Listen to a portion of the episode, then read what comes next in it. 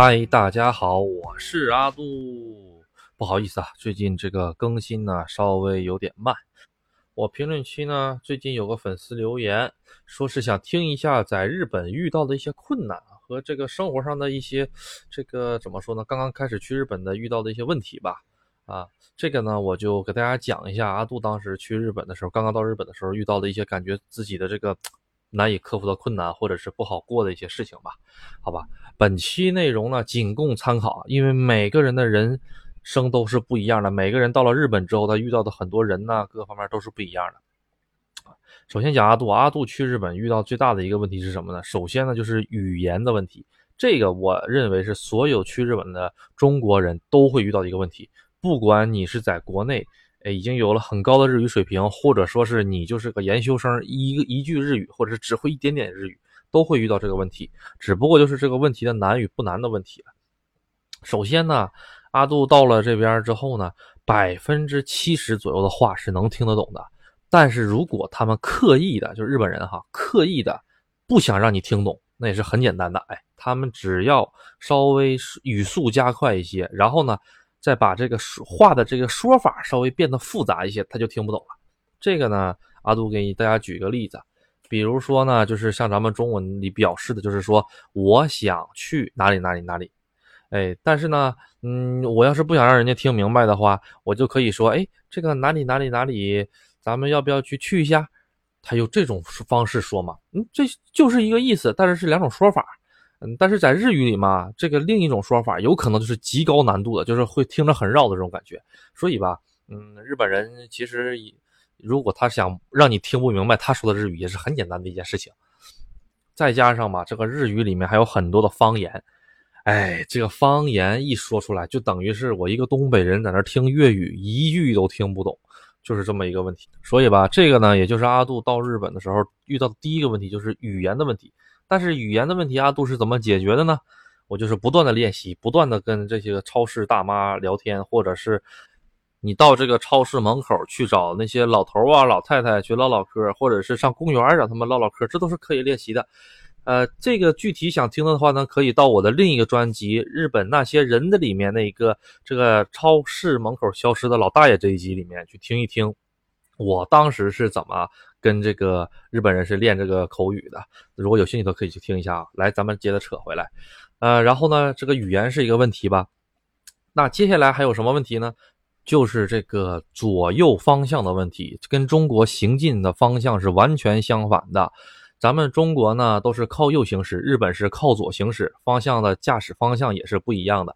那就会有人问我也没有车呀，你不光骑车，你连骑自行车你也是方向相反的。你总不能说你就天天走路吧，这是不可能的吧？除非吧，你要像是在东京啊、大阪呐这些天天坐电车，哎，这个呢跟你左右方向呢可能是没有太大的关系。但是你只要跟自行车沾上边了，你只要是这辈子会在日本肯定要是骑自行车以上的交通工具的话，这个左右关系，这个左右行进的这个习惯就一定要改。而且这个习惯吧，我感觉是因人而异，有的人吧。就是很轻松就改就能改过来，有的人吧，就是这辈子基本上都改不过来。即使改过来了的话吧，骨子里也是也是中国的这个行进方式。很简单，我一个朋友，他跟我讲的切身经历，他就是开车，他来日本也好多年了。他开车吧，那天他特别困，特别累。他开车的时候吧，就正常开着开着开着，然后因为又累又困吧，就发呆了。开着开着开着开着开着，自己都没有注意，就开到了这个逆行道上去了，也就是咱们中国的这个。从这个日本的这个靠左行驶吧，跑到了这个中国的靠右行驶上去了。那这就是等于什么？等于是在逆行啊！后来对面来了个大卡车，向他不停的鸣笛。他：“哎呀，他这突然间反应过来，哎呀，自己跑错道了，然后赶紧把方向盘打回来了。”这个事情吧，其实阿杜也也碰过一次，哎，也是特别累的情况下，脑子发懵，眼睛发直。开车的时候，我刚刚从这个便利店拐过来，拐过来的时候吧，也没注意。呲，就拐到这个逆行车道上去了。然后对面那个车，哎，我还在想，对面那个车为什么跟我跟我是这么直勾勾的对着我走呢？哎，他为什么要撞我呢？后来才反应过来啊，我走错车道了。这个吧，或多或少的人都有。其实我就特别佩服什么呢？这个话有点扯远了。特别佩服这个欧洲到这个英国的这些卡车司机们，因为欧洲和英国是有这个卡车用来跑的嘛。它虽然是有海，但是它也有这个渡轮嘛。你想想，这个司机他从欧洲，欧洲吧，大部分国家还是靠那个跟中国一样，咱们是靠右行驶的。到了英国就是跟日本一样靠左行驶了。他们是怎么随意切换的？这个我就很佩服他们。嗯，可能是我这个人吧，可能是不大适合这种，就是脑脑子比较硬，转过来比较费劲儿。好，咱们再扯回来啊，这个左右行驶的这个问题是一个大的问题。阿杜当时是怎么练的呢？阿杜就是骑个自行车，天天练，天天练，天天练。哎，没有办法嘛，这会儿好不容易半年左右的时候，终于练出来了。练出来了之后吧，不光是骑自行车，走路也必须要按照日本的这个左右方向来走，不然的话吧，特别容易就是中国和日本的这个弄混乱。好嘞，这个呢就没有太大问题了。接下来呢，阿杜遇到的最难的一个问题，就是刚开始最难的一个问题，就是外国人这个身份，这个吧，我感觉是所有人多多少少都会碰得到的。呃，有的人呢比较幸运，在一些大的城市遇到了一些比较幸运的人，那他就是比较幸运的，能拿到一些怎么说呢？比如说阿杜申请了好几次的那个那个日本的那个信用卡都没有申请下来。有的人呢一次性就能过，这个就是纯看命，这个东西阿杜就不做任何评价了，没有任何意义。至于阿杜申请这信用卡为什么没申请下来呢？这个给大家稍微再讲一下吧。这个在日本呢，信用卡里面最好最好最好申请的是什么？是那个乐天的卡。乐天大家可能不知道哈，呃，乐天呢就相当于是什么呢？相当于中国的淘宝这种感觉。它呢是有自己的银行，哎，还有自己的这个支付方式，哎，而且呢，它还有它自己的一个别大的这种。这个网上的这种购物平台叫做乐天市场，这个乐天市场呢，什么玩意儿都有的卖的，而且呢，在日本是数一数二。日本的这个网购哈，分两个大阵营，一个是亚马逊，一个就乐天，就这俩啊。其他那些小来小去，咱咱就不说了。这个乐天和亚马逊是最大的两个平台，就相当于什么呢？这个乐天就有点像淘宝的感觉，亚马逊吧，嗯，也很火，但是没有火到乐天这种程度。它这个银行卡吧。呃，据传说哈，是个人就能申请下来。然后我身边很多跟我一起来日本的，或者是比我来的还要晚的一些人，他们都申请下来了。哎，就阿杜提交资料，死活下不来，这就是命，你知道吧？后来我又去试了一下，还是下不来。哎，有的人吧，哎，这个学历呀，各个方面的工作呀，年薪呢，都跟我差不多，他就一次性就能申请下来。所以这个不知道他们是怎么判定的。那就说了，这个没有信用卡也无所谓嘛。中国人不也是在中国，很多人不也没有信用卡，不也能活得挺轻松吗？错了，错了，错了，在日本哈，没有信用卡，基本上怎么说呢？就是很多地方都是举步维艰。很简单的一个事情啊，这个办手机卡。办手机卡，办手机卡就需要信用卡，大家可能不知道哈，呃，只有一些很少部分、很少部分的卡，呃，就是那个手机卡哈，就是特别便宜那种格兰卡，是可以刷那个邮局的那种那个储蓄银行卡的，其他的都不行。想听这个的话，大家可以去找我那个在日本刷新三观的这个不便利那个那一集节目里面去仔细听这个卡的内容。啊，这个我里面我那个里面讲的很清晰，就是个卡是怎么弄的，怎么他们之间是怎么环环相扣的，怎么不方便的。总之呢，就是因为阿杜没有这个信用卡，这会儿怎么办呢？这会儿因为在欧阿杜在中国的时候办了一个这个咱们中国银行的这边的一个信用卡，它是能刷日元 ZCB 和这个银联的两个币种的双标卡，就是因为有这张卡，它救了我，你知道吗？很多地方因为只能刷 ZCB，刷不了银联，所以就用这张卡。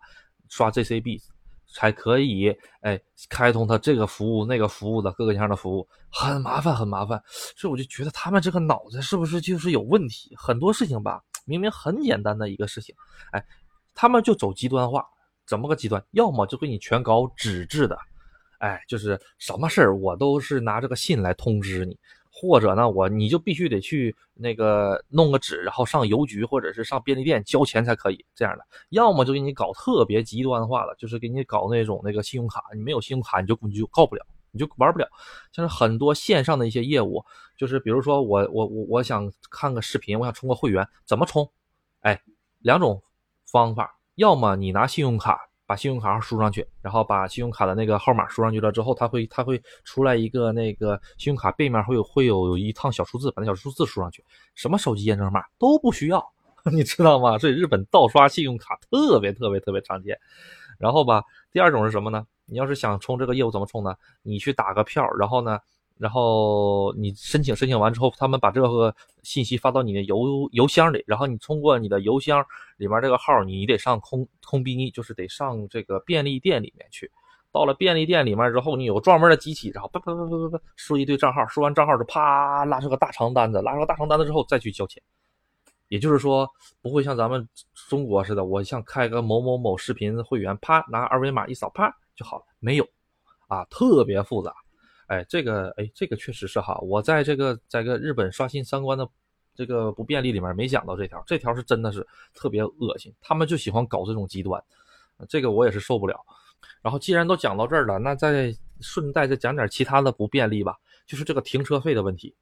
这个阿杜吧，在日本喜欢到处玩嘛，到处开车到处转。这个开停车费吧，基本上都得用现金。有有些大的地方，比如说江之岛的一些停车场，它里面是可以刷信用卡的。哎，刷信用卡，听见没？刷信用卡啊，它刷不了储蓄卡，只能刷信用卡，或者就只是现金。这个日本是个现金为上的国家，阿杜那个包里，那个包可能才才个呃三百克、两百克的一个挺好的一个包，然后包里面我得装个一斤硬币，然后呢再装这么小小的这么一后摞纸币。为什么？你上哪儿都得用，而且吧，什么面额的纸币你都得装，有的人找不开，为什么？有的这个停车收费的这个这个停停车场吧，它都没有人，它这个里面只能够识别。一千日元面值的纸币，再往上一千日元以上的纸币，它识别不了，旁边连个人都没有。你要是到了那种山沟沟里面的那些，或者是那个也不算太偏，但是旁边没有地方换钱那个地儿，那你就干等了吧，那是真没办法了，你这个车你就停不出来了。所以说它不方便，真的是特别不方便。我就不知道他们脑子是怎么想的哈。但但是对于咱们外国人来说，可能是觉得不正常。对于日本人来说，你兜里要是没有个两两千日元的纸币揣在兜里，可能他们反而觉得不正常。这个就是可能他们想法的问题。就是说，哎，你一个日本人兜里难道连两千日元纸币都没有吗？这就不正常。他们可能是这么想的啊。阿杜猜的。然后阿杜又突然间想到了一个事情啊。就是这个在便利店卖这个咖啡这个事儿，让阿杜一直有种转不过来弯儿的感觉。可能是我这个人比较笨哈。在便利店呢，假如说你想喝杯咖啡，咱们中国都是说啊，我要一杯什么什么咖啡，在便利店啊，人家啪直接你扫个码吧，扫完码了之后，啪咖啡人家人家店员弄好了之后就直接给你了是吧？咖啡直接就给你了。日本是怎么回事呢？日本是拿一个全家来举例吧，或者是拿那个。seven 那个 seven 来来举例，就是很简单，你呢先去买买咖啡的时候呢，日本基本上都喝这个凉咖啡，很少有喝热咖啡的，他们都喝带冰的凉咖啡。这个凉咖啡是怎么喝呢？他们在个后面有大冰柜，那种瓶瓶瓶的大冰柜，冰柜里面呢有卖这个杯子，杯子里面带冰的。然后呢，你就买这个，这个杯里边带冰，买这个东西，这个东西会标的很明白，一百日元是中杯。哎，然后一百二十日元可能是大杯，然后你或者是再贵再贵一点价格啊，就拿一个这个杯子，里面没有咖啡，然后你拿着这个杯子带冰块，到了那个便利店门口之后，到那个结账，结了账之后，你把这个杯子给他，呸，刷完了，刷完了之后呢，啊，然后你如果不问，他是不会告诉你的，你知道吗？然后你就拿着这个，嗯，当时我第一次买，我还一脸懵呢，这是干什么？给我这个东西？后来我问，这咖啡从哪儿拿？他说啊，旁边有咖啡机，你自己去打啊。然后我就把这个按照他这个说明啊，先把这个盖儿，它上面呢就像一个咱们喝那种奶茶是有个密封的密封的一个圈儿，整个密封圈掀开了之后呢，拿着这个怼到咖啡机上，你得选。我当时买的什么咖啡来着？我我操！我当时我在柜台买的是什么咖啡来着？我都忘了，你知道吗？咖啡价格不一样，纯靠自觉。哎，因为它那个机器上有好多种，它有拿铁，它有卡布奇诺。它还有这个美式，各种各样的选按钮，这个按钮谁都可以摁。然后吧，我都忘了我买什么。后来我仔细回想啊，买的好像是美式。然后呢，摁了一下美式，然后呢选大小中杯，选完了之后再摁一下，滋，这出来了。啊，这才算是买完咖啡。也就是说，我结账，呃，到那个我喝到咖啡，实际上它还是有一个过程的，它属于是半自助。啊，不，并不是完完全全，人家人家把这个咖啡做好了，放到我的手里。这个阿杜吧，这个脑子有点一直转不过来弯儿。然后吧，一直有个一直到什么时候呢？有我看阿杜看到这个新闻，这新闻特别好玩，就是这个老哥呢，哈，他去买了一杯，因为价格都是不一样的，这个大杯啊、中杯啊和小杯啊，杯子长得差不多，但是里面的量是不一样的，就差个几十日元。这个老铁呢，可能是买了一个最便宜的一百日元的咖啡，然后呢，B 他不是拿那个咖拿拿那个冰带冰的那个杯子到那儿结完账了吗？结了一百日元的杯子，然后就没有人管他了。他就拿着这个杯子呀，到咖啡机上啊，然后多打了一些咖啡出来。然后呢，最牛是最牛的地方是，他被人给发现了，不知道怎么发现的，哎，然后呢，被警察给抓了，嗯，被警察给抓了，后来判刑了。哎呦，这个脑回路，我就是觉得特别厉害，真的啊，我这顶上可能有点表述的不清楚哈，因为整个这个事情，阿杜现在还是有点难以理解啊。后来呢，这个老哥呢，按照咱们中国人的眼光来看。他这个属于占便宜哈，啊，如果这个事情发生在中国，可能也就是，哎呀，大家就是不了了之，或者是那个最多说他两句就完事儿。这人这么愿意占便宜或者补个差价就完事儿了，你说是吧？就是不一样，在日本呢，你别说这个了，你就是不知道谁家院底下你捡了个橘子，你要是被别人举报了的话，你也照样进监狱，啊，所以大家如果要是去日本的话，千万不要随便捡东西。什么都不要捡，地上的任何东西都不要捡。捡到了之后可以给警察，但是千万不要自己往兜里揣，哎，有可能你就得进去。真的，这个是很严重的一个事情。就像类似这种情况哈，特别特别特别的多。还有个新闻是什么？日本的一个警察局里面的一个巡查长，巡查长其实官挺高了，他是比一般警员稍微高一些的那个什么一个警察的一个职职位。他呢上便利店去偷面包，嗯。知法犯法，后来也被抓起来了，就偷个面包。所以吧，日本这种事情特别的多。这不好意思啊，扯了扯了扯的，哎，这就是咱们节目的一如既往的风格，哎，跑偏又跑偏到这儿来了啊！既然讲跟警察那有关系的，那那继续跑偏吧。我有个朋友，那个特别有意思，当时吃饭的时候吧，他给我讲，他有一次那个喝多了之后，他开车，在日本酒驾罚的是相当的严格，啊，准确的说。比中国还要严格一些吧，罚那个款呢，中国也就罚个两千还是三千块钱，然后再进去蹲十五天左右，是吧？日本可不是罚两千三千啊，日本罚个将近人民币两万人民币左右，然后呢，根据你的情形恶劣的程度的话，还会再罚那个什么拘禁呐什么的，这完全不一样。日本的酒驾特别特别的严格，然后吧，他呢当时是喝多了开车回去，然后吧，呃，到半路上的时候吧。